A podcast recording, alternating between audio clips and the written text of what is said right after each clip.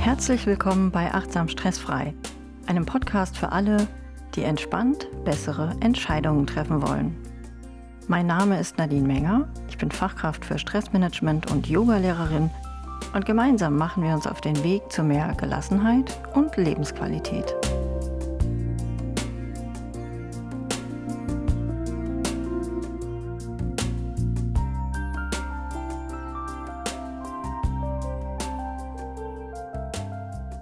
In dieser Episode geht es um die Frage, warum sollte man Stress managen und was bedeutet das überhaupt? Managen bedeutet handhaben oder bewerkstelligen und leitet sich vom lateinischen manus ab, übersetzt die Hand. Es geht beim Stressmanagement also darum, wie man Stress handhabt, wie man ihn in die Hand nehmen und bewusst etwas dafür tun kann, damit man den Stress unter Kontrolle hat und nicht umgekehrt. Stressmanagement beschreibt Methoden oder Strategien, die uns dabei helfen, Stress zu reduzieren, zu bewältigen oder zu verhindern. Es geht um den Umgang mit Stressfaktoren und stressauslösenden Situationen, um Stressresistenz, also die Widerstandskraft gegen Stress, um Stresskompetenz, die Fähigkeit im Umgang mit Stress und um Stressprävention, also um vorausschauendes Handeln, um Stress zu verhindern. Aber Stress hat doch jeder irgendwie, denkst du jetzt vielleicht, ist doch total normal. Und ist es nicht eher noch zusätzlicher Stress, wenn ich den jetzt auch noch managen soll? Das ist mir alles viel zu stressig. Die Antwort ist schnell gegeben. Man sollte seinen Stresspegel im Blick haben, um möglichst lange, gesund und zufrieden am Leben zu bleiben. Denn Stress kann zu einem Risikofaktor werden, wenn er über einen längeren Zeitraum auf Körper, Geist und Seele wirkt. Er kann sogar so sehr zur Gewohnheit werden, dass richtige Entspannung gar nicht mehr möglich ist.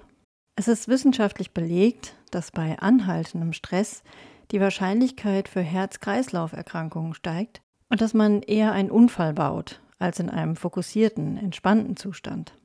Außerdem läuft man Gefahr, an einem Burnout zu erkranken, was mir persönlich passiert ist und was ich wirklich niemandem zur Nachahmung empfehle. Da mir dieses Thema besonders am Herzen liegt und natürlich in Sachen Stressmanagement eine entscheidende Rolle spielt, geht es darum auch schon gleich morgen in der nächsten Episode. Wer Stress reduziert und den Wechsel von Anspannung und Entspannung ausbalanciert, gewinnt mehr Lebensqualität und trifft die besseren Entscheidungen. Der kann ein Glas Wein genießen und muss nicht gleich die ganze Flasche leeren, um runterzukommen.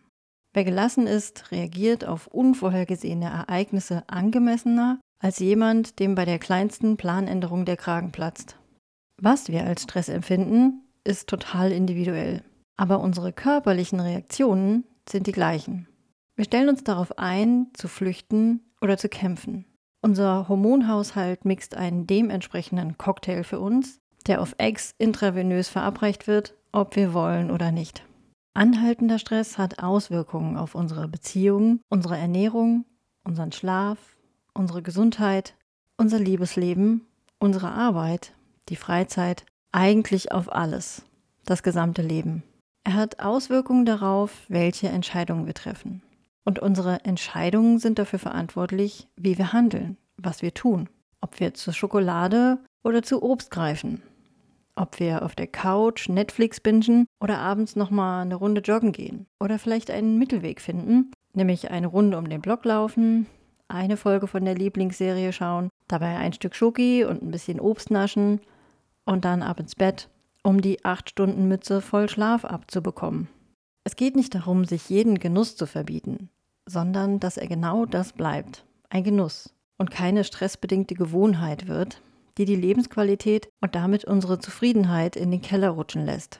Denn dafür ist es viel zu schön, das Leben an sich, um es sich vom Dauerstress kaputt machen zu lassen. Es gibt viele Wege, die eigene Stresskompetenz zu fördern und in eine gesunde Balance aus Anspannung und Entspannung zu finden. Das Leben ist ein Ponyhof aber auch auf dem muss der Stall ausgemistet werden. Wer jemals auf einem war, der weiß, dass die schönen Ausritte nur ein kleiner Teil des Ganzen sind und dass viel mehr Arbeit dahinter steckt, als uns das geflügelte Wort weismachen will. wie du deinen Stresslevel senken und Stresskompetenz aufbauen kannst, mit Hilfe von Achtsamkeit und Techniken aus dem Stressmanagement. Darum geht es in den kommenden Episoden. In der nächsten geht es, wie angekündigt, darum, was die Symptome für einen drohenden Burnout sein können und ich erzähle dir, wie ich meine Diagnose bekommen habe. Bis dahin, atme einmal tief mit mir durch und pass auf dich auf.